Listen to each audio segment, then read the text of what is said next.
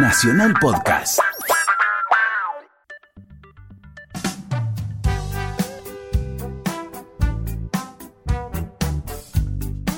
Nito Mestre. Distinto tiempo.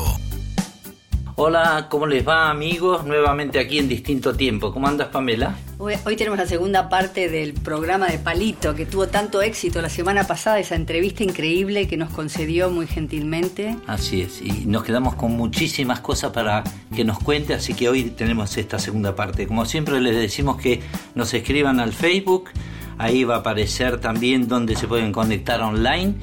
Y bueno, sin más, eh, presentamos los dos clásicos como siempre, que estamos en distinto tiempo.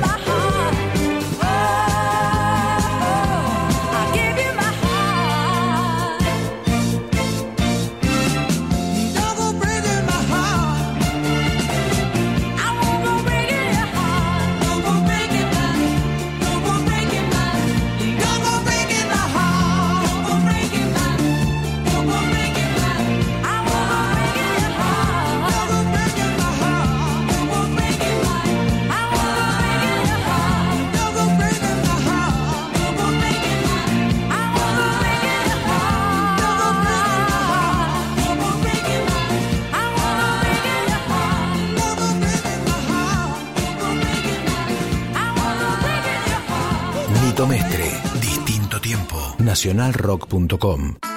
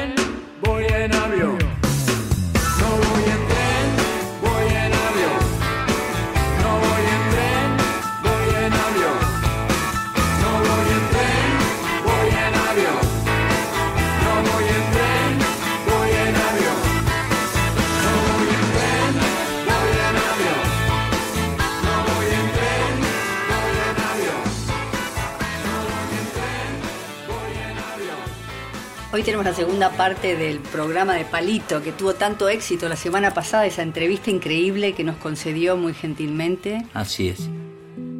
Escuchame una cosita, ¿qué es lo que te hace seguir cantando y tocando ahora? Porque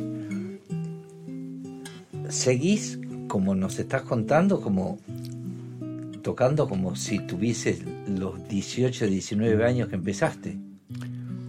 Sí, eh, me duele más el cuerpo. Ya sé, digo, pero Muchos viajes, este, me duele más que antes. eh, duermo menos en los aviones, pero me gusta, me gusta hacerlo. eh, disfruto, de verdad. Si yo no, el día que no disfrute este, estar en el escenario, ya no lo voy a ¿Te, hacer. pa- te pasó en algún momento de, de- de la carrera cuando, por ejemplo, cuando estuviste de gobernador. O senador o ahí tuviste, tenías que dejar de tocar?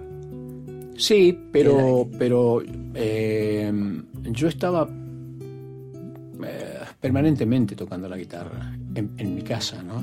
Y no dejé de escribir nunca. Escribía, escribía y guardaba, escribía y guardaba. Yo sabía que era un paréntesis ese. Ajá. En realidad el, el- el- el paréntesis fue provocado por una situación que no sé si todo, todo el mundo se dio cuenta, pero yo estaba viviendo en Estados Unidos y fui a Tucumán a llevar un- una cantidad importante de medicamentos, de medicina, antibióticos pediátricos, placas radiográficas, elementos de cirugía, que con un médico amigo en Estados Unidos juntábamos juntábamos y, y en esa oportunidad lo fui a llevar yo en vez de mandarlo. Saludé a la cooperadora del hospital, me fui a comer unas empanadas con unos amigos y me empezaron a pintar el panorama de Tucumán y el panorama era aterrador. Eh, y me decían, acá en las próximas elecciones gana Bussi, pero robando. Roba en las elecciones. No hay quien le pueda ganar a Bussi. Y yo me planteaba esto y lo planteaba con y Digo, pero la historia de Bussi en Tucumán es una historia nefasta. Digo, pero ¿cómo es el tema? Bueno, la gente quiere, quiere un malo que venga y, con un látigo y, y, y- y ca- castiga a todos estos políticos, no sé qué. Me parece una locura, me parecía una locura. Y mm, me fui, al otro día me volví. Y iba viajando de vuelta a Estados Unidos y pensaba y pensaba, digo, ¿por qué vine yo justo en este momento? ¿Y por qué vengo a enterarme de esto en este momento? Yo estaba muy bien, había inaugurado hace poco ya mi casa que, que me había construido allá, los chicos ya estaban perfectamente adaptados en los colegios, todo. Y dije, no puede ser, yo decía, no puede ser, este, este hombre tiene una historia muy negra, una historia muy dolorosa, desgarradora en, en- en la provincia. ¿Cómo, ¿Cómo van a recurrir? Y vos fíjate que después yo me entero que el partido militar estaba preparado para ser lanzado al otro día de que Bussi sea legitimado por el voto popular. Entonces, bueno, armé toda una estrategia y volví a la provincia. La estrategia consistía simplemente en no decir que iba a ser candidato. Porque cuando vos decís iba a ser candidato, todos me dicen, ¿por qué? ¿Y de dónde salió? ¿Por qué? Entonces dije, no yo, no, yo vengo a ayudar. Yo vengo a poner el hombro, es mi provincia, pero no, no ser candidato a nada. Entonces, eh, ahí ellos empiezan a, a pensar que puede ser candidato. No tenés que adelantarte vos, Claro. ¿entendés? Entonces, este, yo, no, no, no, pero en realidad yo no iba a volver para, para hacer nada más que, digo, para pelearlo a Bussi, porque en realidad yo no iba a presentarme como un estadista, no iba a presentarme como un político profesional de carrera, simplemente iba con mi nombre y, efectivamente empecé a caminar por los pueblitos, pero todas calles de tierra, caminaba y tenía atrás mío un, alto parlante que ponía yo tengo fe y yo caminaba adelante. Y la gente iba saliendo de sus casas, iba saliendo de sus casas, y cuando yo me quedé dar cuenta tenía detrás mío una, una caravana de gente caminando detrás mío. Y finalmente terminábamos siempre en algún lugar, en la plaza o en alguna iglesia y tal. Y yo ahí saludaba a todo el mundo y terminaba y me iba. Y al otro día arrancaba en otro pueblo.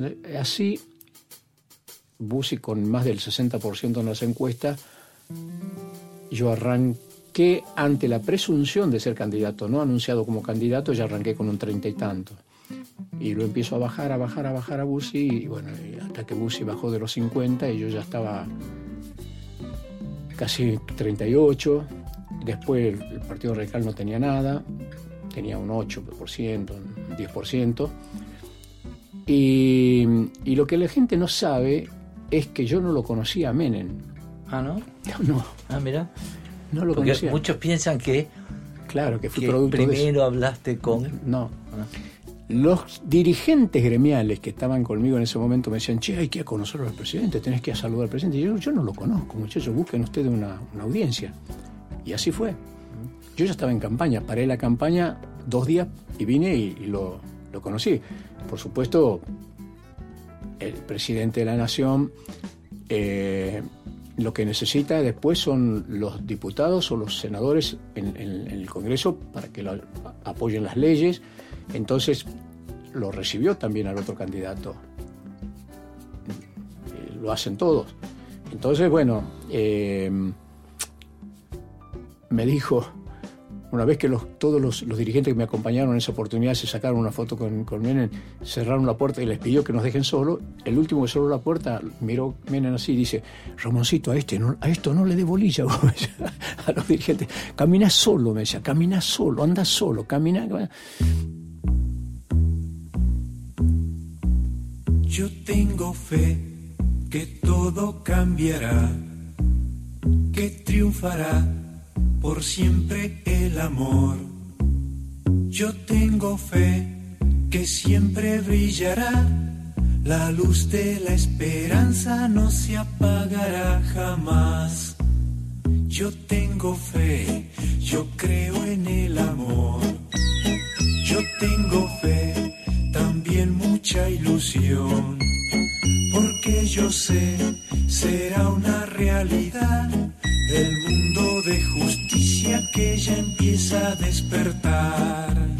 Yo tengo fe, porque yo creo en Dios. Yo tengo fe, será todo mejor. Se callarán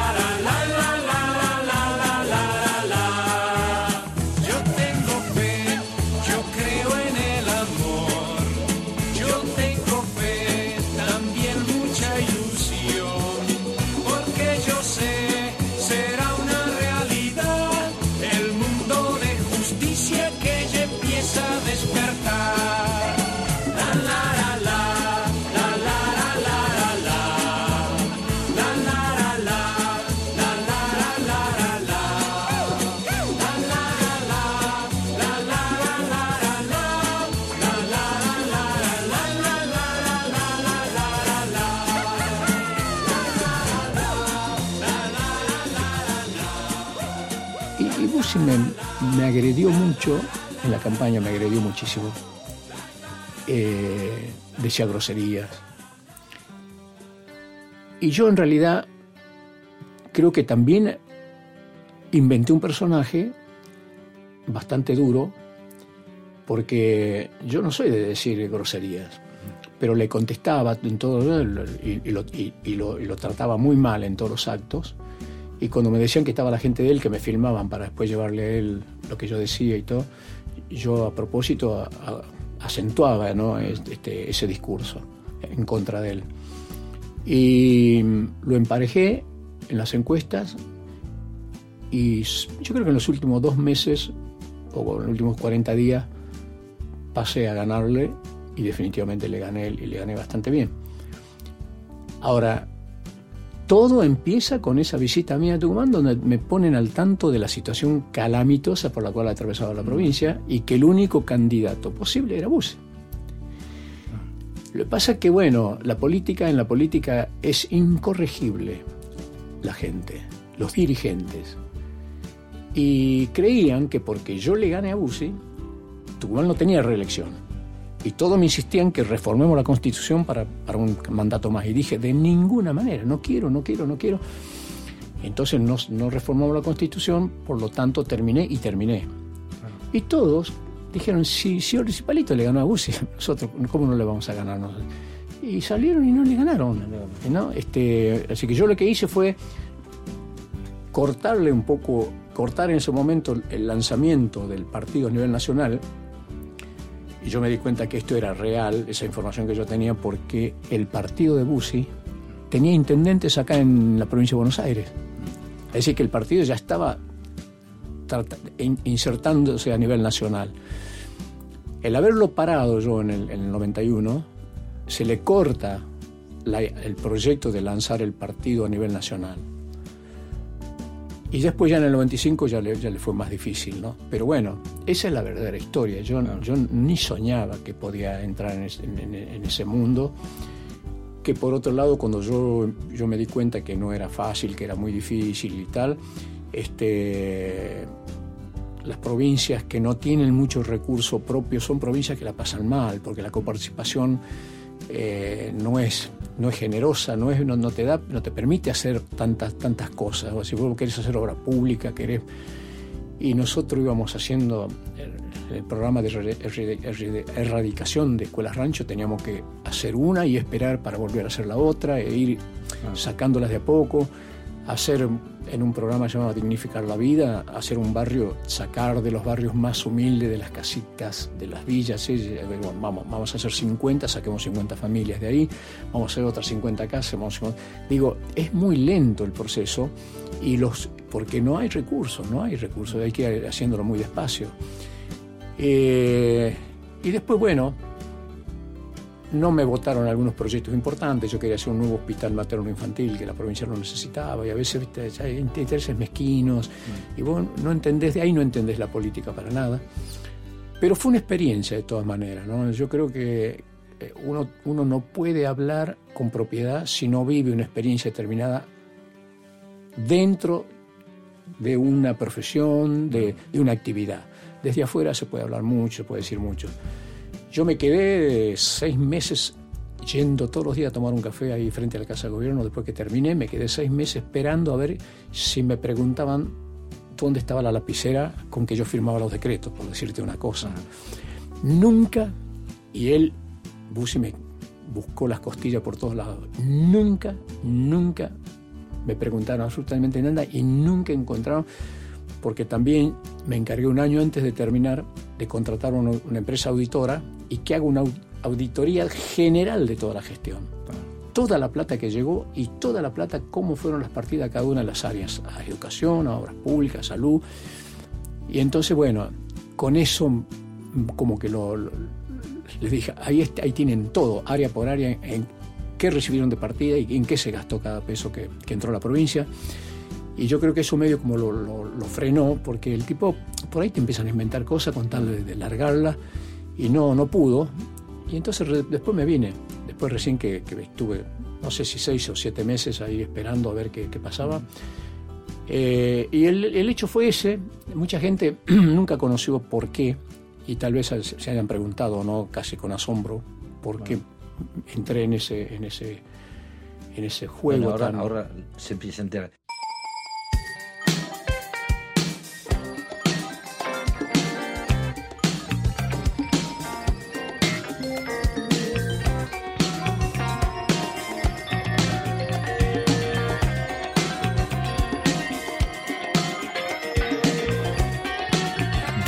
Distinto tiempo. Nito Mestre. Música por músicos. Por Nacional Rock.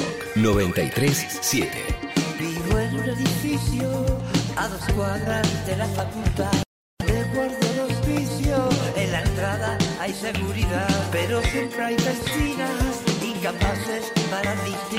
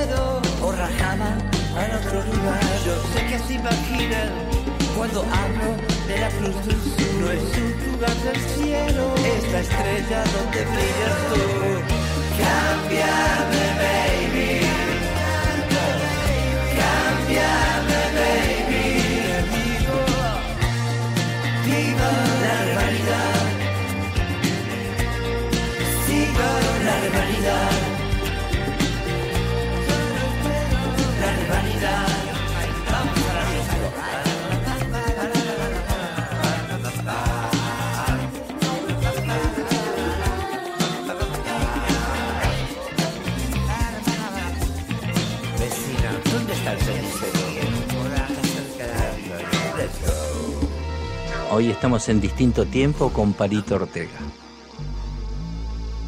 Dijiste que la, la política es incorregible y las personas son corregibles, por ejemplo, cuando se te cruzó Charlie dijiste, ¿este se podrá corregir? ¿Cómo, cómo, cómo fue tu acercamiento más allá de, de, de, de que siempre naciste en el rock y siempre está presente, grabaste en Nashville, etcétera, etcétera, estás grabando, guardaste toda una serie de, de temas hace mucho tiempo que ahora estás sacando de nuevo a flote con la tecnología y volviendo a grabar, y son rock. Y hace un tiempo atrás, bastante tiempo, te pasó algo con Charlie. Te pasó como, como en una de esas lo que te, le pasó a Leguizamo con vos, en una de esas Sí. que hiciste, en una de esas traspolarlo en Charlie. eh, ¿Y cómo fue toda esa experiencia eh, de... son los momentos decisivos en cuanto a las determinaciones que uno toma. Así si te- es como que Dios te pone ante un- una, una situación determinada donde vos tenés que tomar una decisión. Tomar o tomar una decisión. Yo no iba a ir ese día al sanatorio, a la clínica que vos conociste, Sí. porque vos eras un- uno de los que estaba en la lista de los que podían ingresar. Sí. Y no éramos más que cinco o seis Sí. yo iba hacia otro lado y dije, va, voy, voy primero a la clínica. Y cuando llego, encuentro todo un, un revoloteo ahí al- alrededor de la habitación de Charlie. Y era aquella famosa jueza que vos conociste, Sí. que estaba llamando a cuánta granja podía para ver si lo recibían. Porque ya había pasado por las dos clínicas más importantes de recuperación acá. Y, y en la última decían que ya está, que se tenía que ir, que se tenía que ir, se tenía que ir, y, le- y la- y- y se lo, y se lo anunciaron, se lo notificaron a la jueza un par de días antes. Va a decir que cuando se cumplió el día tenía que irse o irse. Y la jueza no sabía, no, no, no encontraba un lugar, porque en realidad las, eh, las to- todas estas clínicas, estos centros de recuperación, de verdad tenían temor. Porque que le pase algo a Charlie era una responsabilidad enorme para esas instituciones, cualquiera de ellas. Y yo creo que eso pesó al momento de, de- de la, de la negativa de, de no, de no aceptarlo. Digamos que se lo querían sacar de encima. Y era un momento difícil, muy difícil. Y yo, yo, yo supongo que para cualquiera de, de- de esas, esas clínicas era, era, era una responsabilidad muy grande, razón por la que no, no, no- ella estaba desesperada. Entonces, él, vos vi- vos viste que estaba, estaba muy consumido, era un ovillito ahí en la cama. Yo entro y pego un salto y me abraza. Y, y aquí al oído me dice que no, que no me lleven, que no me lleven, como me voy a matar, ¿no? que no me lleven a ninguna, a ninguna granja, no, no. Y yo escucho un sollozo y, y esto me, me- me mató. Entonces, este, le digo, no, no, no te van a llevar, Charlie, espera, espera, no te van a llevar. Este, calmate, que tranquilo. Entonces voy a hablar, salgo y hablo con la jueza y le digo, mira, doctora, ¿por qué no manda a alguien a Luján? Y, y- y empezamos con un tratamiento ambulatorio, yo me lo llevo a Luján. Eso sí, le digo, yo necesito las 24 horas del día una guardia con un profesional que sepa qué hacer en determinada situación. Mandó que fue enseguida un, un curador, que le llaman curador a, la persona que, que- toma bajo su responsabilidad todo lo, lo que, lo- los bienes y todo lo, lo- que hace el, paciente. Y el curador vino con la noticia de que el lugar sí reunía las condiciones de seguridad que se necesitaban fundamentalmente. Y así fue. Le pidieron a, la clínica un día más para que terminemos de arreglar todo allá en Luján. Y al otro día, bueno, la ambulancia entró, entró tocando sirena ahí, este, y, y se bajó, se bajó Charlie y me abraza. ya pasó, total. Me abraza y me dice al oído, dame un whisky. Claro. Le digo, ¿pero qué whisky? El que está loco. eres?". Bueno, y ahí empezó una cosa, una cosa que vos la viviste también, que fue, que fue. Porque vos, vos la viviste adentro, pero este, incluso tuviste que separar a tu familia y se armó como un, Sí, sí, bueno, una todo nube. sí, sí, todo entendieron y se fueron. Claro. Nos dejaron, dejaron solo y Claro. él, yo y algunos de ustedes que venían seguidos a, a visitarlo. eh, y nada, los primeros días fueron bastante eh, movidos porque él no conciliaba el sueño, era muy difícil, que, se duerma así nomás, este, eh, y eso que estaba medicado y todo, pero eh, parecía que se iba a dormir, pero a las dos horas se despertaba, así que eran las tres o eran las cuatro de la mañana y empezaba, vamos, vamos, vamos, vamos, quiero grabar, quiero grabar, al estudio. Y en esos primeros días ya me di cuenta que su cable a tierra era, el- era el estudio. Claro. Él ponía la mano en el piano y, y era como que se conectaba, en, en realidad se conectaba ahí bien con, con la, con la vida, con la realidad. Y yo me quedaba en el control a esa hora y lo escuchaba y lo escuchaba. Yo nunca había escuchado, nunca escuché tanta música clásica como en esa oportunidad. Porque no tocaba ningún tema de él, nada. Todas eran música clásica y por ahí entraba a tocar unas áreas así, pero con una, de, una, de una melancolía que eran era como una, descarga ¿no? de dolor. Y bueno, lo, lo que pasó es que ustedes, los amigos más cercanos, más queridos, co- caso, el caso tuyo, el caso de León, el caso de Pedrito Aznar, este, fueron muy fieles y, y- muy cariñosos, venían, venían seguido y a él le alegraba verlos, este, porque se, acordaban de anécdotas cuando empezaron y lo que le pasó una- en una oportunidad en un escenario, lo que le- el viaje que hicieron no sé dónde, ta, ta, y él se entretenía, se entretenía y la pasaba bien. Este, las noches eran más difíciles. Se quedaba hasta muy altas horas viendo televisión, le gustaba ver pro- programas realmente ci- científicos, todo, todo lo que tenía que ver con el espacio le atraía. Este, y nada, pasaron esos siete meses, Siete meses fueron. siete un meses. montonazo. Pasamos aquella Navidad y aquel año nuevo Me allá, acuerdo que que armamos un- fuimos, sí. armé una carpa y un escenario Sí, para que me toquen todo. Ahí volvió a tocar él. Claro. en esa carpa. Este, y bueno, él, hay- él sabe, y yo lo sé, que quedó sellada para siempre una, una amistad, una hermandad que alguna vez yo estaré en una situación determinada y a lo mejor yo pego un grito y sé que él va a correr para estar al lado mío, e igualmente cualquiera de mis amigos, ¿no? Si yo sé que están atravesando por un momento no hay, no hay nada más, mm, más saludable desde el punto de vista espiritual eh, recurrir y asistir y ayudar a la, a la persona que está pasando un mal momento.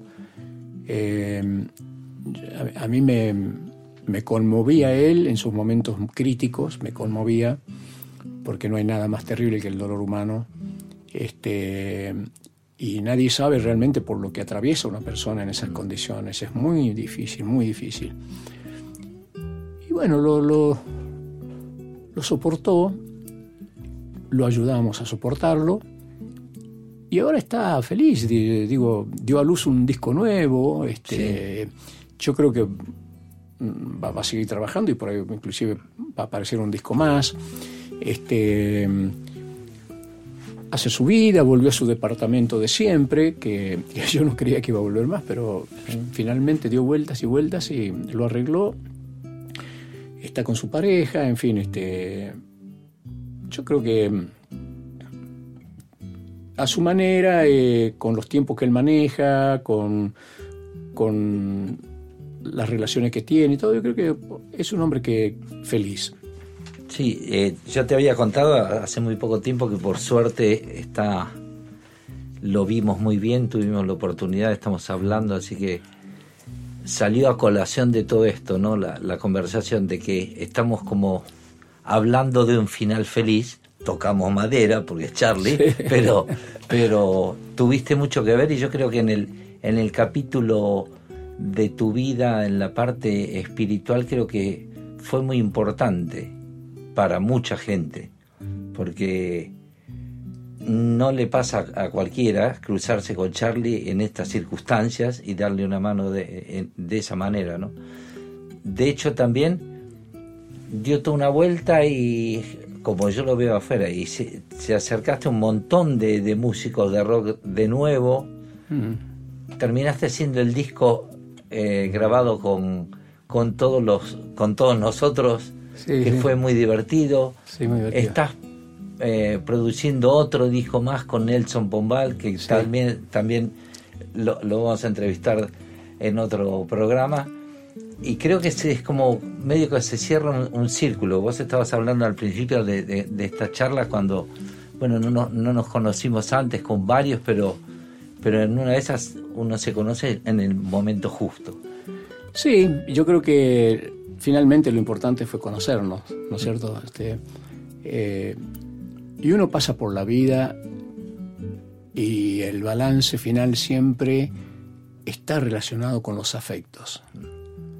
Eh, si el balance final lo haces en un palacio lujoso y en un dormitorio, ta, ta, ta, y no tenés buenos recuerdos y no tenés afectos cercanos, este, no sirve de nada. No sirve de nada. Eh, el caso, el caso de Charlie, porque bueno, en definitiva es una figura inconmensurable, es, para la gente es- es el más grande de todos y pero uno tiene muchos amigos con los cuales está atento. este, porque uno sabe también que los amigos están atentos con uno, eh, y eso es finalmente lo que te llevas de la vida. Lo demás siempre son cosas, eh, si te llevas los afectos de la familia, de los amigos, eh, saber que vas a un lugar y saber que puedes volver, y saber que como ser humano al fin te, te equivocas muchas veces, pero no son, no son malas intenciones, no son eh, actitudes groseras que, a sabienda que estás haciendo daño lo haces, ¿no? Uno puede llegar inclusive a hacer daño sin darse cuenta. Eh, lo que hay que tratar de evitar de todas maneras siempre es hacer daño, hacer sufrir. Eh, y así como uno sufre cuando se equivoca, así también uno, desde el punto de vista humano, espiritual, se siente, se reconforta uno cuando puede estar cerca de un amigo y ayudarlo. Eh, yo decía, bueno, ya él sabe que para siempre hay una, un sentimiento de hermandad que no se va a borrar con nada, con nada. Ya, ya no se puede borrar más porque cuando uno disfruta, como yo disfruté con él, de los momentos buenos, de verlo triunfar, de verlo en el Colón tocando con una orquesta, in- con, la sinfónica y su melodía hermosa y tal, y después, qué sé yo, no- nos comemos un asado y nos matamos de risa y tal, tal, y después estás en el momento más difícil, bueno, pasamos por, hemos estado en los momentos buenos y hay que estar en el otro también. Y se dio, se dio. Yo creo mucho, creo mucho, mucho, hay una energía que Dios parecería como que en un momento determinado te, te, hace tomar un camino. Y yo, como te conté desde el comienzo, yo no iba a ir esa mañana a la clínica. Iba Así como no ibas a ir a la radio, así Claro, como, como, como, fui a la radio. Sí, son, son momentos ¿no? claves en la vida, son momentos claves. Y, y con Charlie pues nos reíamos este, de, de- de los comienzos porque, por supuesto, eh, se sentaba a las 3, 4 de la mañana cuando que tocaba y siempre me hacía una broma. Empezó, yo no quiero media novia. Decía, yo no quiero media novia. Y yo un día le digo, pero decime una cosa, loco, vos escribiste unas melodías maravillosas. Este, las canciones hermosas que tenés. Te sentás al piano y toca, antes de tocar yo empezá, empezá con- te- para reírte, media novia. Me dice, ¿sabes qué pasa, loco?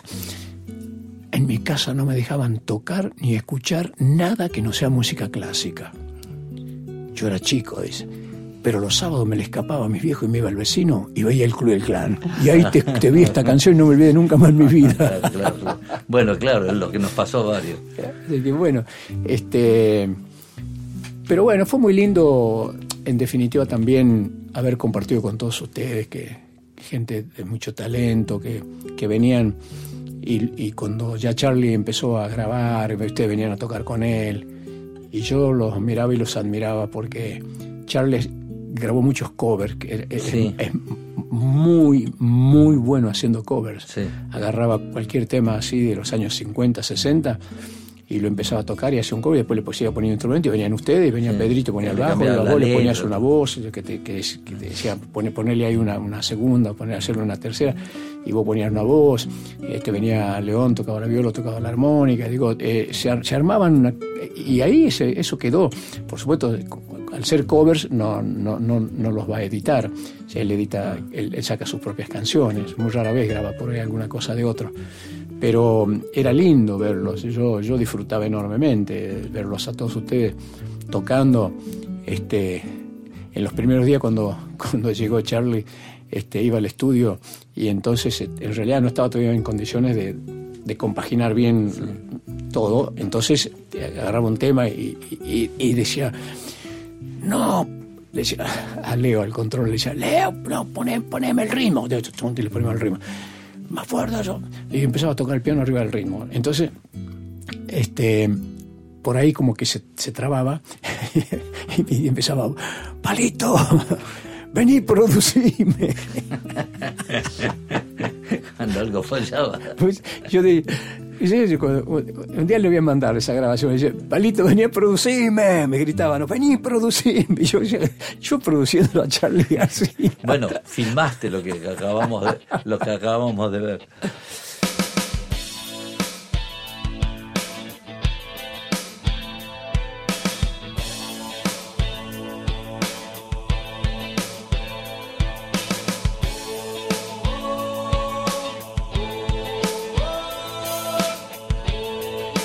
Tito Mestre, Distinto Tiempo, nacionalrock.com. Yo quise fin y había más, yo quise más, no había fin. Lo que yo quise encontrar estaba atrás y no aquí, desde la sombra.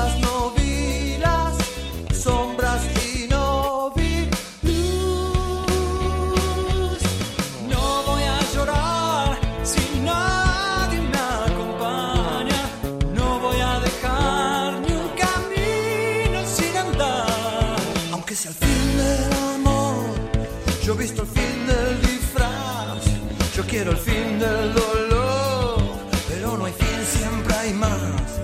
No existe sombra, no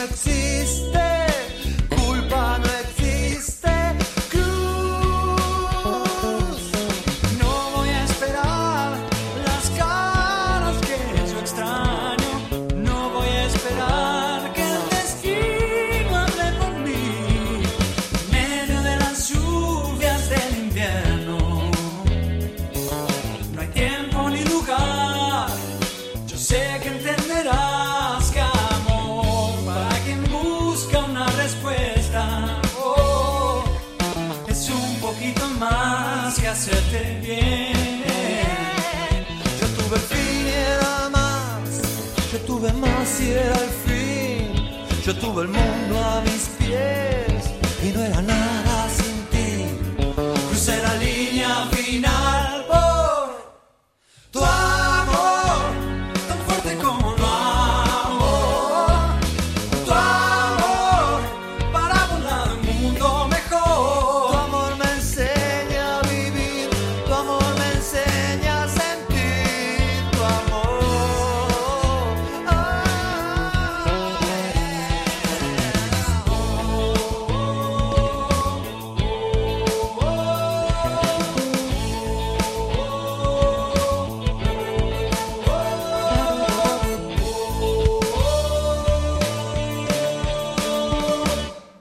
Yo tuve el fin y era más, yo tuve más y era el fin, yo tuve el mundo a mis pies y no era nada sin ti.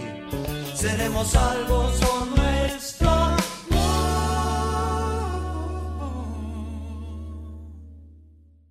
One, two, one. Distinto tiempo. Con Nito Mestre. Viernes, desde las 22 hasta la medianoche.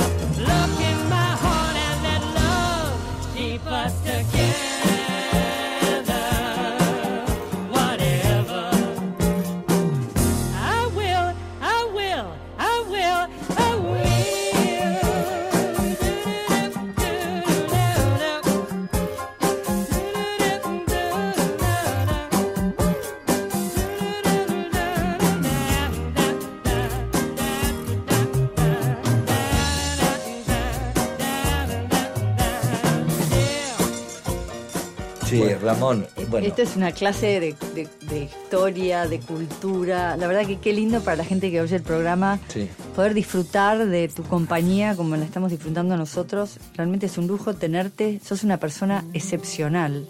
Ay, gracias. Eh, ¿no? y me parece tan lindo. Esto, esto, esto se debería replicar en todos los órdenes en nuestro país, ¿no? Esta cosa de amigarse, hermanarse, ayudarse. Eh, Sí, es, es- es- es muy, muy, muy lindo el mensaje que queda después de toda esta charla, para todos los que nos están escuchando. Porque yo, yo no pienso eh, eh, en un resultado, en lo que va a quedar. o No, va a no, quedar. pero- Yo, yo simplemente soy feliz de hablar con, con la gente que quiero, como en este caso contigo, y, y todo lo que pasó y todo lo que uno vivió es algo que no se puede olvidar. Uno tiene que tenerlo siempre como una referencia, porque cuando uno empieza a creérsela demasiado, tienes que volver para atrás y ver de dónde vengo yo. No, no puedo tampoco hacer un, un papelón ahora de querer ser lo que no soy. Eh, pero yo creo que nosotros nos falta retroalimentarnos en el afecto. Eh, estamos muy enojados todo el tiempo uno con Eh, si uno camina por la calle un- uno no ve gestos, ve gestos adustos y este no ve no eh, yo estuve ahora eh, visitando a mis nietos en Estados Unidos sí. y, y salí a caminar. Yo tengo que caminar todos los días porque tengo el azúcar un poco alta y, lo- y me hace muy bien caminar. Y me llamaba la atención cómo me saludaban. Y no me conocían, ¿eh? Hi, how are you? Todo el mundo que pasaba te saluda. Sí, sí. No te saludo, pues me saludan. Este, y digo, bueno, es una sociedad que está muy, muy, muy presionada, muy presionada, porque vos ves las caras de la gente cuando salen de trabajar, sa- todos corriendo desesperados a tomarse una, una- ¿viste? Por eso está el happy hour permanente, ¿no? Porque necesitan descomprimir. Pero no pierden esa cosa de, de- de saludarse, de sonreír. Vos vas a comer en algún lugar y el señor que te viene a atender llega con una sonrisa a tu mesa, te hace sentir bien. Y en la calle, a no ser que haya, pase alguna, a- a una persona maleducada, sé yo, pero por lo general te saludan. Y es lindo y es bueno. Nosotros creo que este, ya hace mucho tiempo que perdimos un poco esa cosa. A mí me encantaba los barrios, me encantaba la gente, cómo se salía a la vereda, cómo se saludaban, cómo se conocían, cómo se conocían. Y, y- y bueno, la vida es eso. Yo, si, como dije anteriormente, si me pasa algo alguna vez en algún lugar, yo sé que mis amigos por lo menos van a preguntar qué pasó si no pueden estar presentes.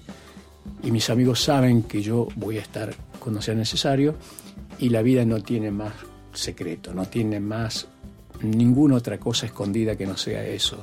Somos el resultado de los afectos que recibimos y damos, damos y recibimos.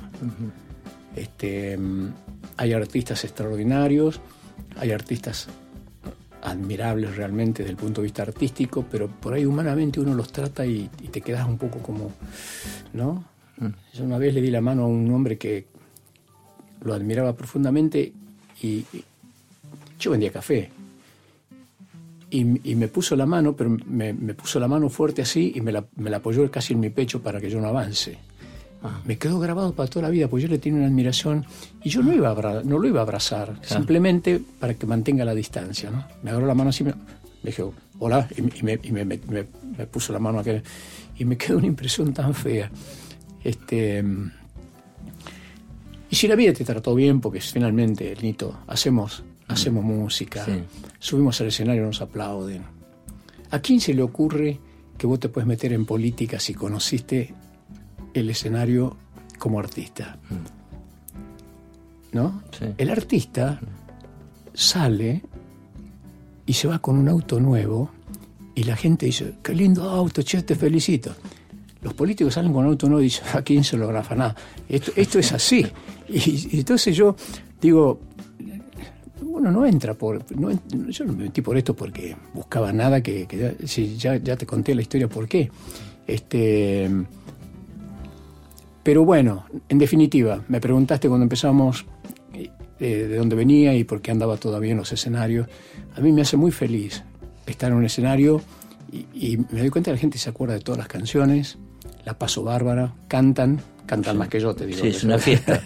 Sí, da- damos, damos fe porque cuando te fuimos a ver la Gran Rex era una fiesta y no le pasa a todo el mundo, vos te diste cuenta, no le pasa a todos los artistas. Sí. La permanencia enorme de la carrera que tenés y, y bueno, y hoy ya ahora estamos terminando, pero claro, falta Antología 2. allá donde nace el día, allá donde nace el sol, está nuestra casa pequeña, donde un día buscaba tu amor.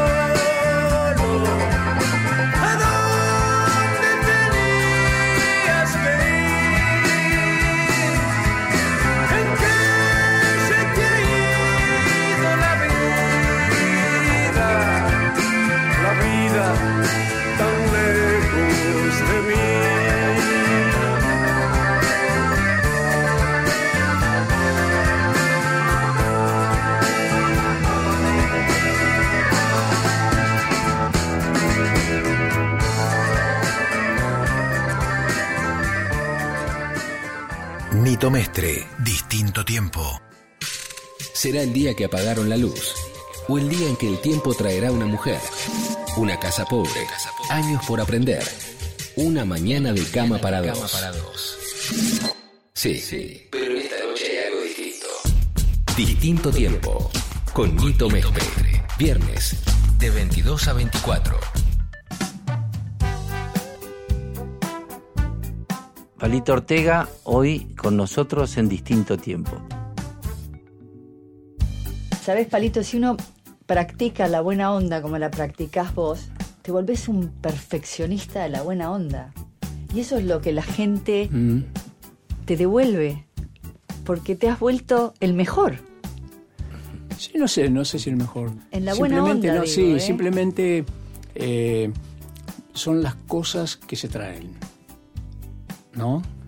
Y con el andar vas puliendo cosas. Este, yo le debo a mi padre, le debo todo.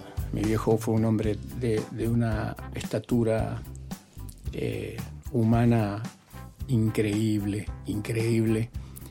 Eh, mi vieja nos dejó cuando éramos chicos y mi viejo se levantaba cinco y media, seis menos cuarto de la mañana y vos escuchaba que te estaba lavando el- una camisita que tenías ahí, una- este, te preparaba el mate cocido y nos despertaba y salíamos a buscar los diarios que vendíamos o, a tomar el tren para ir a trabajar en- cuando empecé a trabajar en la ciudad. Eh, un hombre tan íntegro, tan íntegro, eh, que cuando yo, yo me vine yo no tenía 16 cumplidos, tenía 15 cumplidos. Y, y entonces yo no sabía si él me iba a dar permiso. Y el abrazo de él se le llenaron los ojos de lágrimas, me, me acuerdo y, y me emociona. Y me dijo, yo lo voy a dejar ir, hijo, yo lo voy a dejar ir, me dijo. Pero usted sabe cómo quiero que se porte. Esa palabra, yo cuando llegué acá, Claro. Tenía miedo de meter la pata en algo, digo, porque si después siempre pensaba que se va a enterar tu viejo. de- Si yo le llegaba a dar un disgusto a mi padre, me moría. Este, de manera que tiene mucho que ver también ese, ese ejemplo de, de que, que nos crió, viste, y, y- y- y nos enseñó tan bien que también nos recomendó permanentemente que el día que le encontramos a, a- a- a mi vieja, que la tratemos con amor, que la tratemos porque finalmente es tu vieja, es tu mamá. Y, y yo digo siempre que fue el enamorado más grande que yo conocí en la vida. No, no- no he visto un amor más grande que ese. Eh, se separaron dos veces y las dos veces él, este, con mucha ilusión, aceptó la... Y bueno, ella se volvió a ir y ya ahí no la vimos más. Y, y yo sabía que estaba en Buenos Aires. Y él esperaba que yo le mande alguna noticia si la había encontrado. Y no la encontré, no la encontré, y bueno, pasó, pasó todo. Y, y debuté en radio con el programa de Raúl Lavie, y había grabado en la RCA. Era el año 63, principio del 64. Y entre las cartas de las admiradoras yo le llevaba, en una pensión, y no la leía, no leía cinco o seis como llegaban, las la juntaba, esperaba tener muchas por la ilusión de que eran muchas, ¿no? Así. Y entonces un- una noche especialmente me dedicaba a leerlas. Y ahí empecé a abrir las cartas y abro una y decía, querido hijo, y me quedé ahí. Este, tomé el sobre para leer el remitente, daba a ver a Sategui, una calle está. Y ahí seguí leyendo. Decía, bueno, te escucho todos los sábados en la radio. Y cuando te escucho y le digo a mis vecinos que el que está cantando es mi hijo, se me ríen. Así que ahí empezó toda una historia de búsqueda y hasta que finalmente pudimos sentarnos un día. Eh, fue muy curioso todo eso, fue muy, muy- ¿Hace mucho pasó? Que le, eh, y sí, sí, sí. Cuando, cuando yo cuando me reencontré, pasan, estaba pasó en el mucho 60 y- tiempo. 63. Este, yo grabé en, en marzo del 62, salió mi primer disco. Así que bueno, eh, eh, también fue una experiencia esa bastante dura, una experiencia... eh, yo, yo cuando conocí a Evangelina también me quería casar porque dije, esta es la mujer. Esta es la mujer y yo quiero tener una familia y, y era la mujer con, con la que yo quería tener una familia. Tenía necesidad de familia, tenía... Y bueno, la diversidad de cosas que van ocurriendo y, y vas viviendo. La verdad que yo me considero afortunado, porque todo lo que me- la vida me ha dado, digo, ¿qué de mimo? ¿Cómo me- Dios fue tan, me, me- me mimó por todos lados. Este, porque no es fácil, a veces la gente trabaja, trabaja y bueno, y, estudian y se preparan y, no se les da la oportunidad, ¿no? Y yo digo, no, no, no, no bajen el brazo, sigan, sigan, en un momento va a aparecer la oportunidad, en un momento va a aparecer. Y yo también, al comienzo no fue iba a pedir aumento en una radio ahí en Mendoza y me sacaban sumando y no me alcanzaba para la pensión tenía que tocar la noche la batería en un cabaret hasta las 4 de la mañana. Este, y decía, bueno, tenía 17 años ahí este, y, y la- la luchaba, la luchaba para llegar a fin de mes y pagar la pensión. Eh, y no me desanimaba, en realidad, al contrario. Cada vez, cada no era un empujoncito más para decir, no, párate más firme. Eh, por eso le digo siempre a la gente, no, nada es fácil, este, no les va a tocar nada tan fácil. Son muy poquitos en, en el mundo que uno conoce, se sacan la lotería un día y se vuelven de un día para otro con, con poder adquisitivo importante. Y que, pero hay que trabajar y tampoco todo pasa por lo material, hay que, hay que fortalecerse humanamente y todas esas cosas son las que te sostienen después. Todo eso te sostiene. A mí no me gustaría ser famoso y andar solo. No me gustaría ser muy exitoso y andar solo. Eh, me parece que, que no que flaquea eso, que, que renguea. Este, es bueno. Yo esperé mucho tiempo para conocerlo a ustedes, y vos lo sabés. Y un día Dios quiso que se den las cosas de una manera, y cuando nos conocimos dijimos, ¿pero qué, qué hacemos nosotros? ¿Por qué no, no, no nos damos Sí, bolilla, sí, no? sí. Este, y así es la vida, es el- eso es, es parte de la vida. ¿ves? Yo no aflojé y, y pude ser amigo de todos ustedes. Así. Porque en 1974, cuando vos estabas filmando y vos estabas sonando, ¿qué había un abismo entre ustedes? Ha- había un abismo porque los, los jóvenes del rock éramos muy cerrados, Sí, pese a que promovíamos ser muy abiertos. sí. Había una paradoja muy grande, entonces era que de alguna manera venía porque teníamos miedo todos de que nos volteen los de afuera, entonces íbamos como en bloque. Hasta que después se empezó, uno empieza a madurar, porque uno cuando es pibe también es medio comete errores eso. Y empezás a madurar y te empezás a abrir y, y empiezan a suceder cosas que, que te hacen abrir, abrir a otras cosas. Porque no está rock y si entraba otra cosa de afuera que no sea, no. Y después empezás a conocer gente. Por ejemplo, mil, mil años a- a- atrás yo conocí a Rubén Matos, que en teoría era de otro palo. Sí. Tipo divino. Sí, sí. Y armamos show con él. Y yo digo, claro, no lo conocía. Digo, qué prejuicio el de Sí. alguno.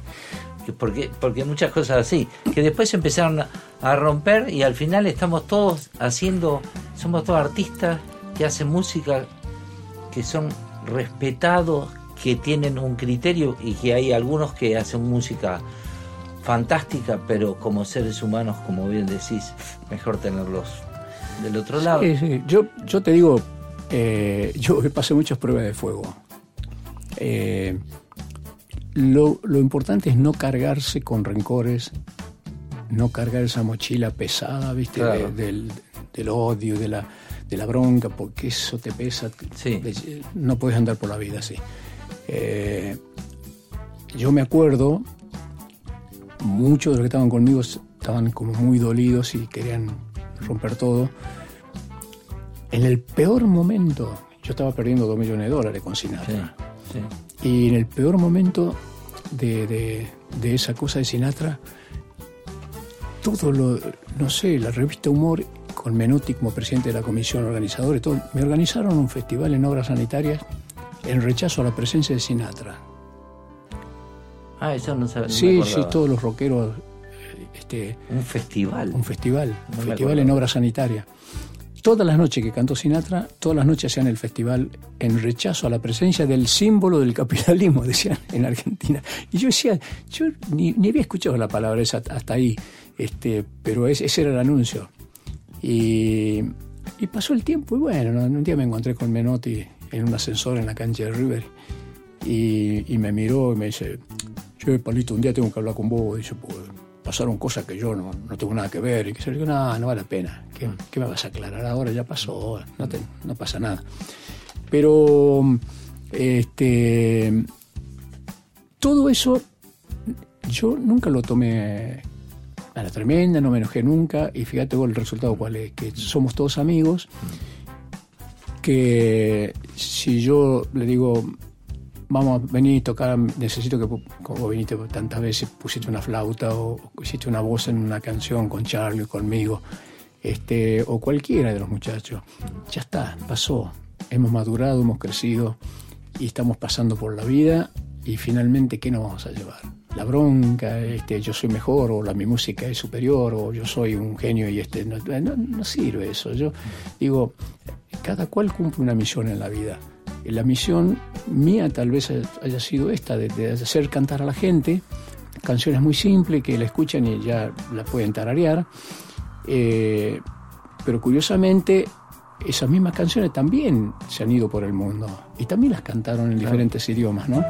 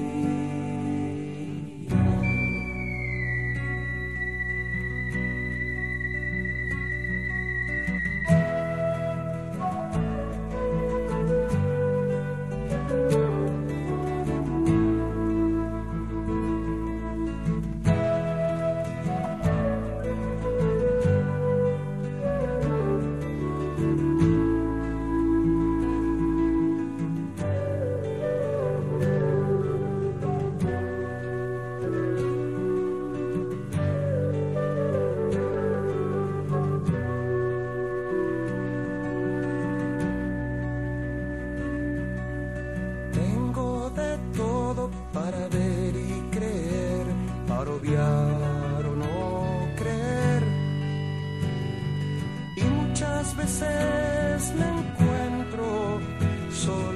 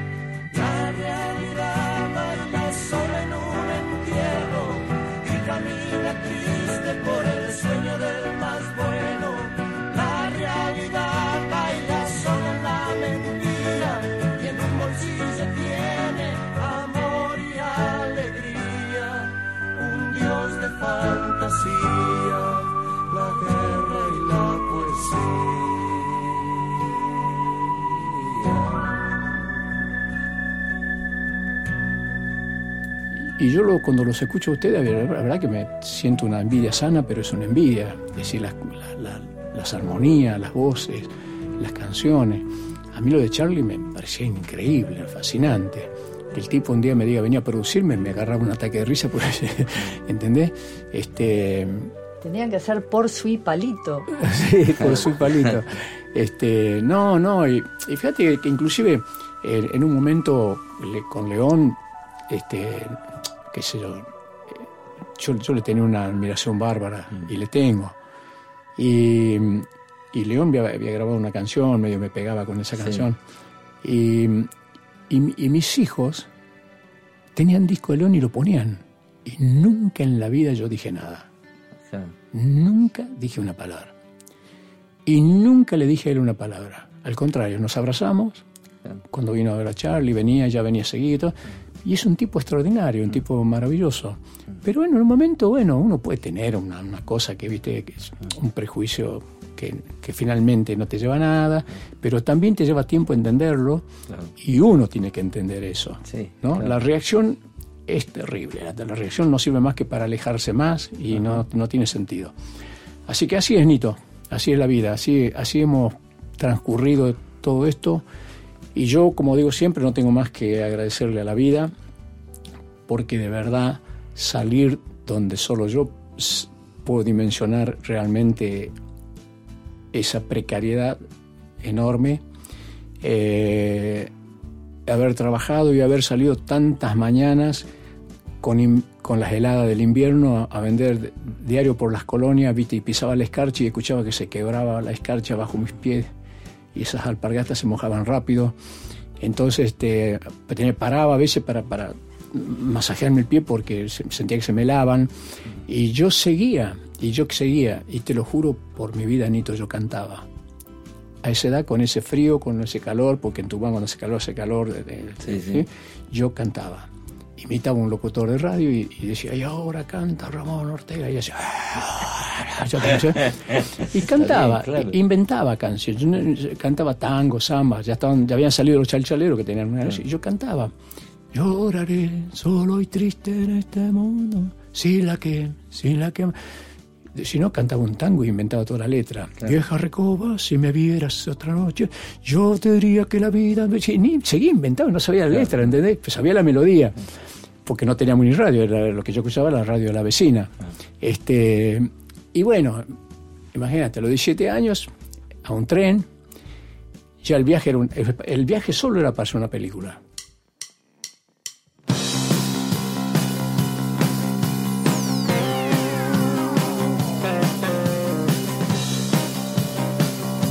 El tiempo se acaba,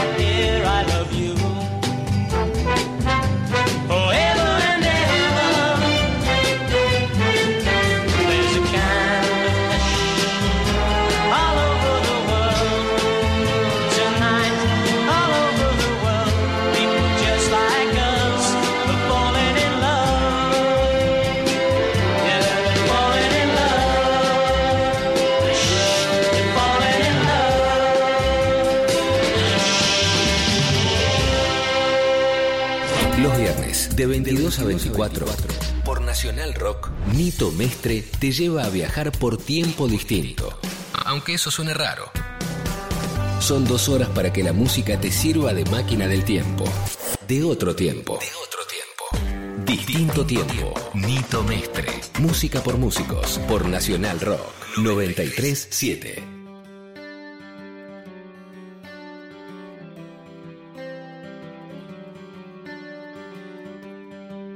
continuamos hablando con Palito Ortega en distinto tiempo.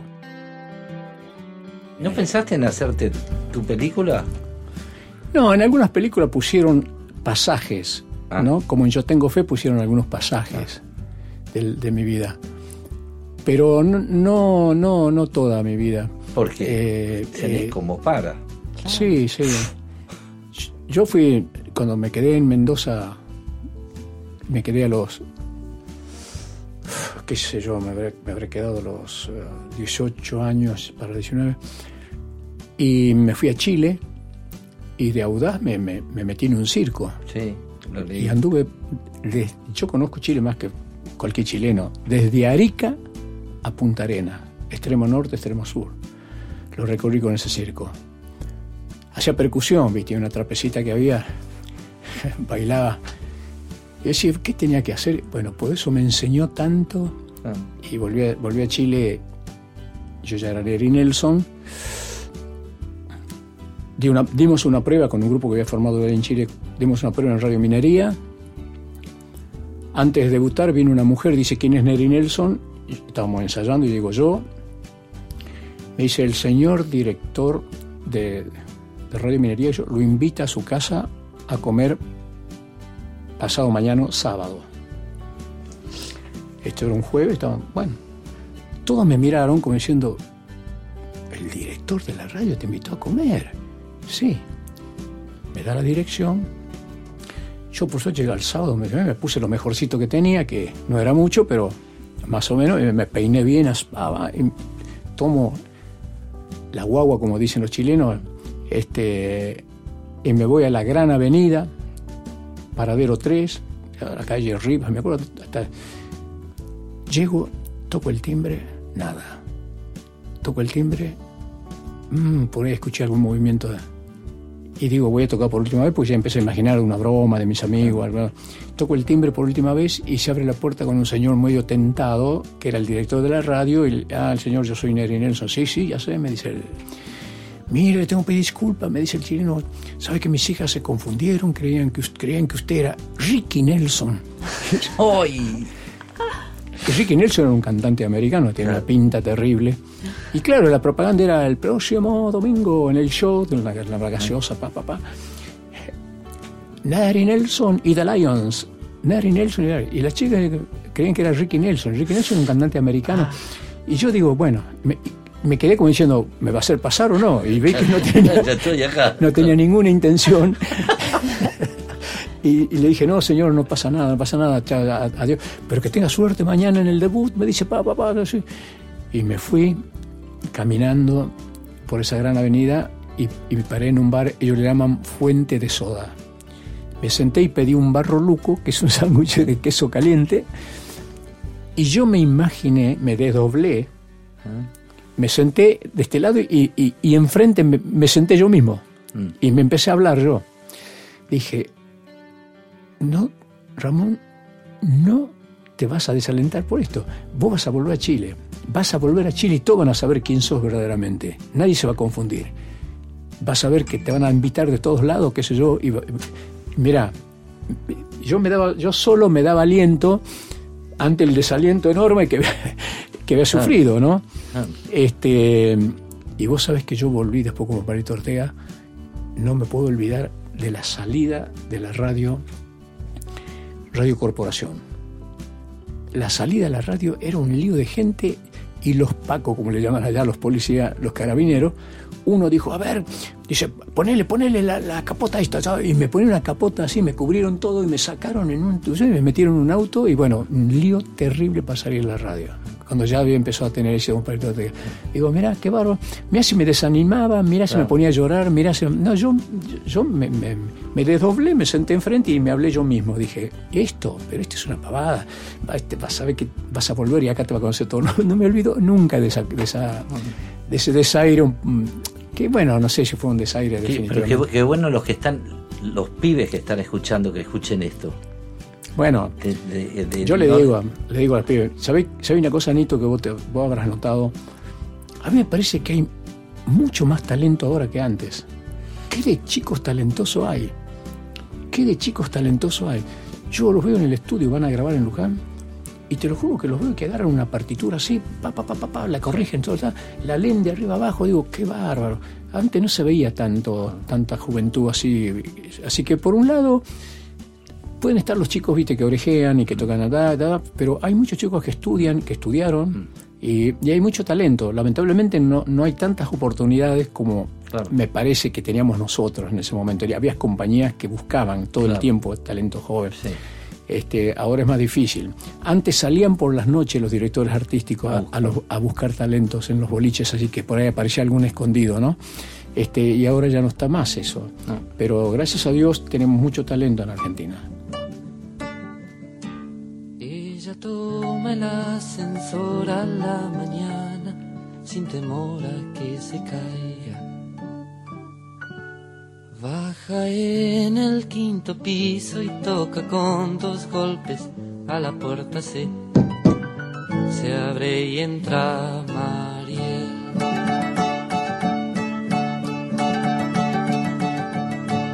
En el quinto vive él, es el valiente capitán de la fragata.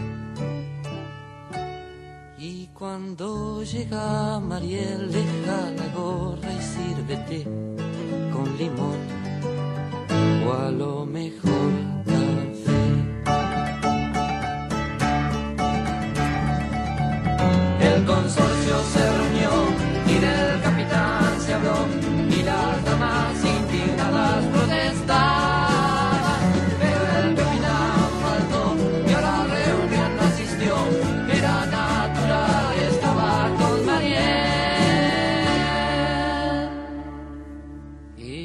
toma el ascensor a la noche sin temor a que se caiga.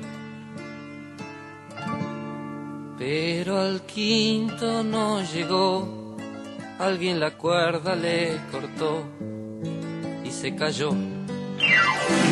Y así Mariel murió.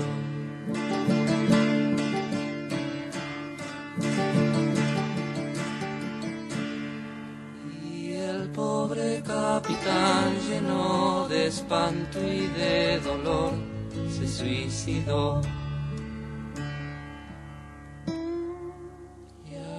Instante el consorcio una fiesta organizó. ¿A dónde fue? Fue en el quinto C. El consorcio festejó y del capitán se habló y las damas satisfechas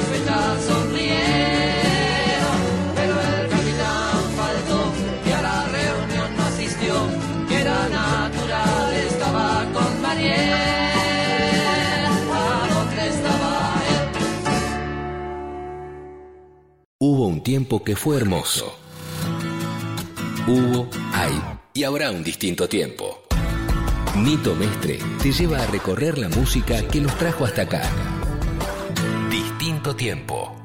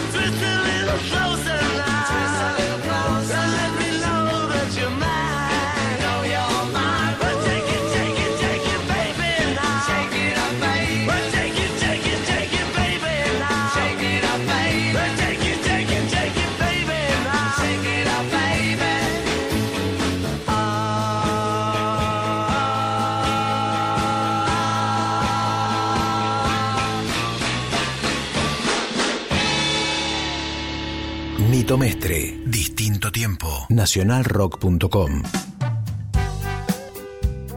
Bueno, Ramón, Última pregunta. Sí. ¿Qué grupos de música te gustan? Porque como esto es una radio y vamos a poner música, nos gustaría ponernos la música que a vos te gusta.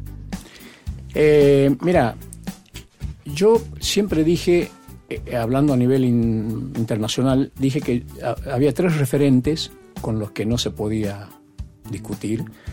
Uno era Sinatra, el otro era Elvis Presley y, el- y después en grupo los Beatles. Ya los puse ahí. sí. ¿No es cierto?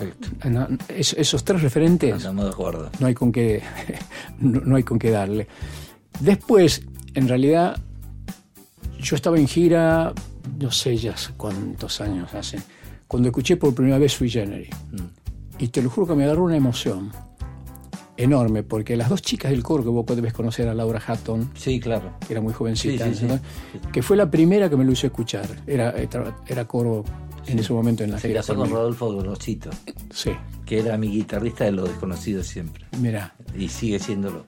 este siempre me acuerdo de eso y me quedó grabada este fundamentalmente esa voz que vos haces, que haces arriba que, que, que haces tan, es tan perfecta la, esa voz tuya Eh, y bueno después bueno ya aparecieron muchos otros pero esos son un poco los referentes eh, primeros no Eh, la, la etapa de Sui Generis fue maravillosa y han dejado una obra que no hay con qué darle este y después, como te digo, yo cuando fui a, a filmar en Londres la película El Rey en Londres, el productor que, que me contrató le compró a los Beatles dos canciones, el derecho a grabarle dos canciones para la película.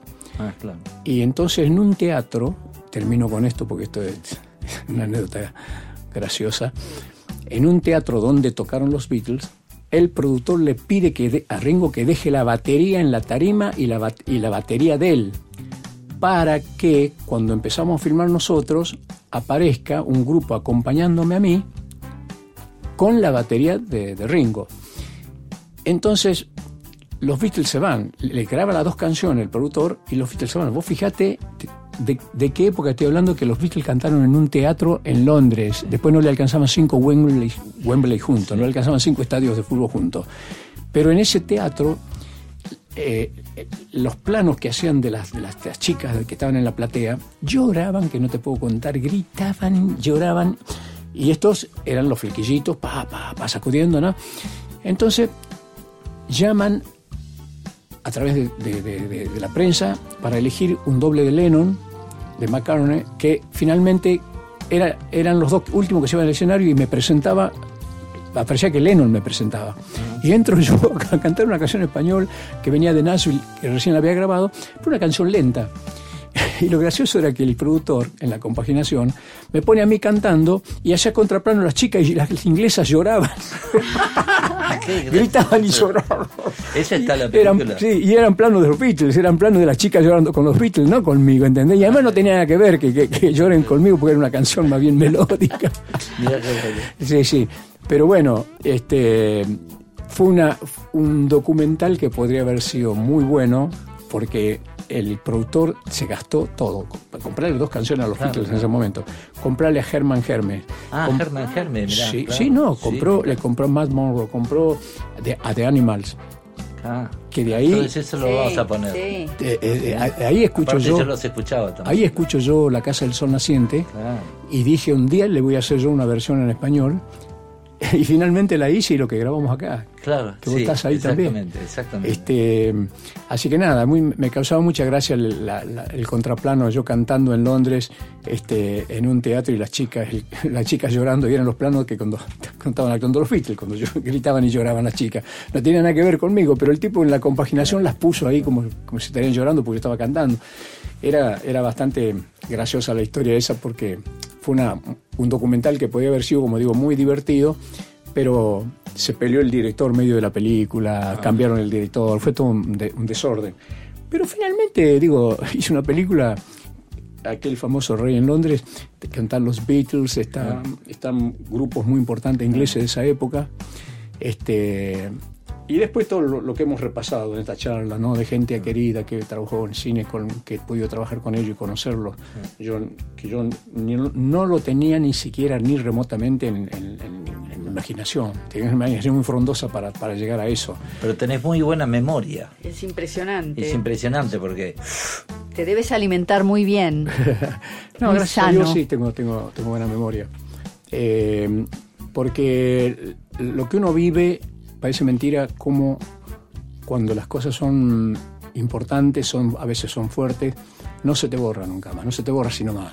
Por ahí se puede borrar algún detalle, alguna cosa, pero las cosas importantes que pasaron en mi vida las recuerdo todas perfectamente, digo, las puedo revivir tranquilamente porque las, las tengo en im- imágenes muy claras, todavía muy frescas. Es decir, es el asunto que hablábamos de la prueba, cuando di la prueba, este hombre que estaba peleado con la chica, con, con la cantante, y, y Sabor a Nada fue, no, si yo cantaba la felicidad por ahí no, no me decía que no, pero es- esa era la canción que tenía que cantar. Es decir, no, no lo hice a propósito, pero ese era el tema. Así que muchas gracias por, por la invitación. al- totalmente lo contrario. Y- Gracias a vos y bueno, Ramón Ortega, Palito Ortega, que, al cual me costó decirte Ramón, porque me quedó palito desde chico, entonces digo Ramón. Pues hay que el tipo que me puso palito es el mismo Mejía. de, de Mejía. Y entonces yo me dice, flaco, venga, vamos a elegir el, no- el nombre artístico. Y yo le digo, señor, yo ya empecé en Mendoza a cantar como Neri Nelson. Y el tipo me mira, le digo, déjeme Neri Nelson. Pibe, olvídate, me dice. Esto es otra historia. De aquí en más, vos empezás a escribir otra historia. ¿Qué Neri Nelson? No, no existe Neri Nelson. Pero es que la zona de Cuyo me conoce. Yo creí, y me miraba. Debe ser su nombre completo. Ramón Bautista Ortega Saavedra. Ah, Ortega, Ramón Bautista. Bautista Saavedra. Y apuntaba el tipo. Y de pronto me queda mirando, mirando, y me mira y me dice, che, qué flaco está usted, pibe, dice. Pareces un palito de flaco. Y, de repente se queda con los ojos así abiertos como de asombro. Palito, dice. Y pone Palito Saavedra. Palito Bautista. Palito Ortega. Y agarra un marcador y hace. rum, rum, rum, rum, le hace un círculo y dice: A partir de ahora usted es Palito Ortega. Yo me quería morir, quería seguir siendo Neri.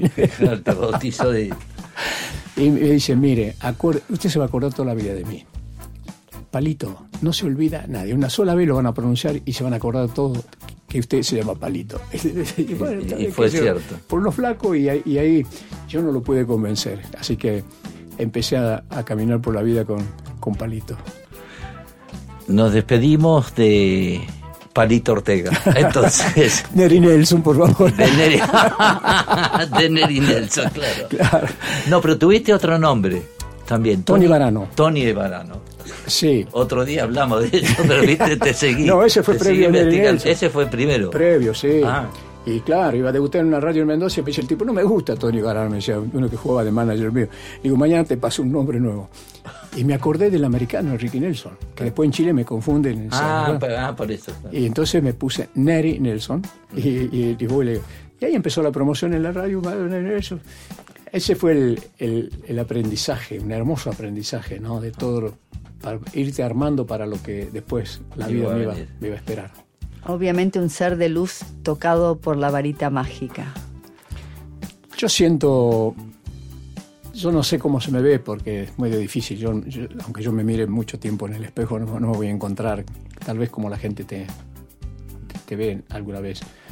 Eh, lo que sí, yo siento, digo, inevitablemente llega el momento en el que uno hace el balance final, echa la mirada hacia atrás y se ve a lo largo de los caminos recorridos. Y yo sí, hasta ese momento lo único que voy a decir es gracias, gracias, gracias a Dios, a la vida, a la gente, porque como ya dije anteriormente, me dio mucho, me, me mimó mucho. Y ahí queda, queda lo que uno ha hecho, bien o mal queda, y bueno, la gente se acordará, los buenos amigos se acordarán de uno siempre este, en, este, en este breve paso por la vida. La vida no es más que un aprendizaje, cuando uno aprende ya casi empieza a darse cuenta que, no tiene la misma fuerza que antes, pero es bueno aprender porque ese aprendizaje lo tenés que volcar sobre la gente que querés, que tenés a tu alrededor. Es bueno sacrificarse para aprender, para transmitirlo con todo el amor del mundo a la gente que uno, que uno quiere. Así que vos sos uno de ellos, ustedes me dan la posibilidad de hablar, de contar, de revivir cosas y les agradezco profundamente. Así que nada, No, que gracias, Dios los bendiga gracias. a todos. Mil gracias a vos, Ramón, eh, y un gran abrazo, Angelina. que es otro capítulo. Para la próxima. Para la próxima, gracias. Gracias, chao. Chao. Estuvimos en distinto tiempo. Que suenen con los angelitos.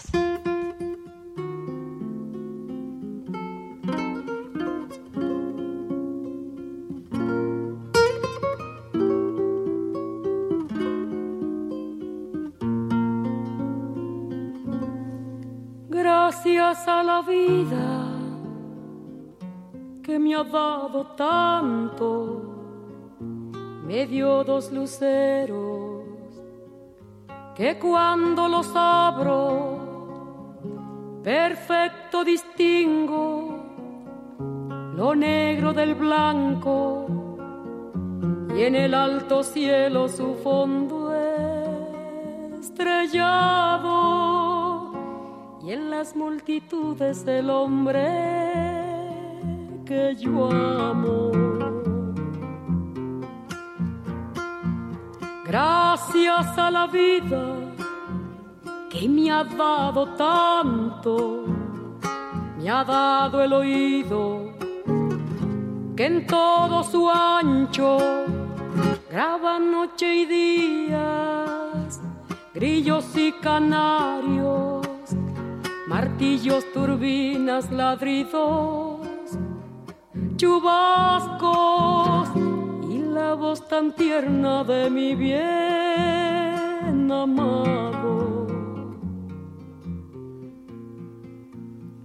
Gracias a la vida que me ha dado tanto, me ha dado el sonido y el abecedario, con las palabras que pienso y declaro, madre, amigo, hermano y luz alumbrando la ruta del alma del que estoy amando.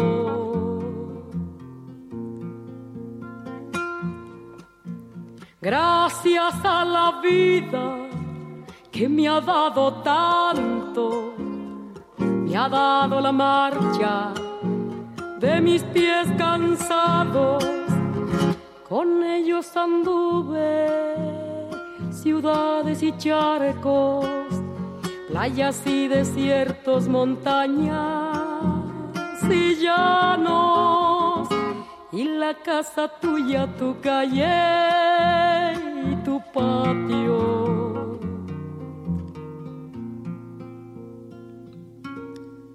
Gracias a la vida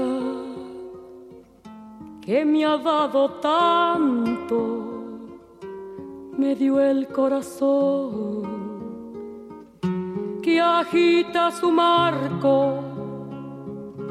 Cuando miro el fruto del cerebro humano, cuando miro el bueno tan lejos del malo, cuando miro el fondo de tus ojos claros. Gracias a la vida que me ha dado tanto, me ha dado la risa y me ha dado el llanto.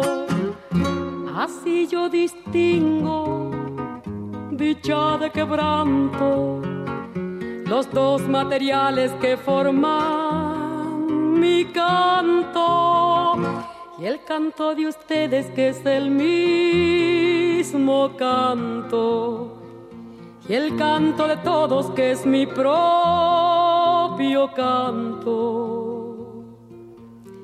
Gracias a la vida.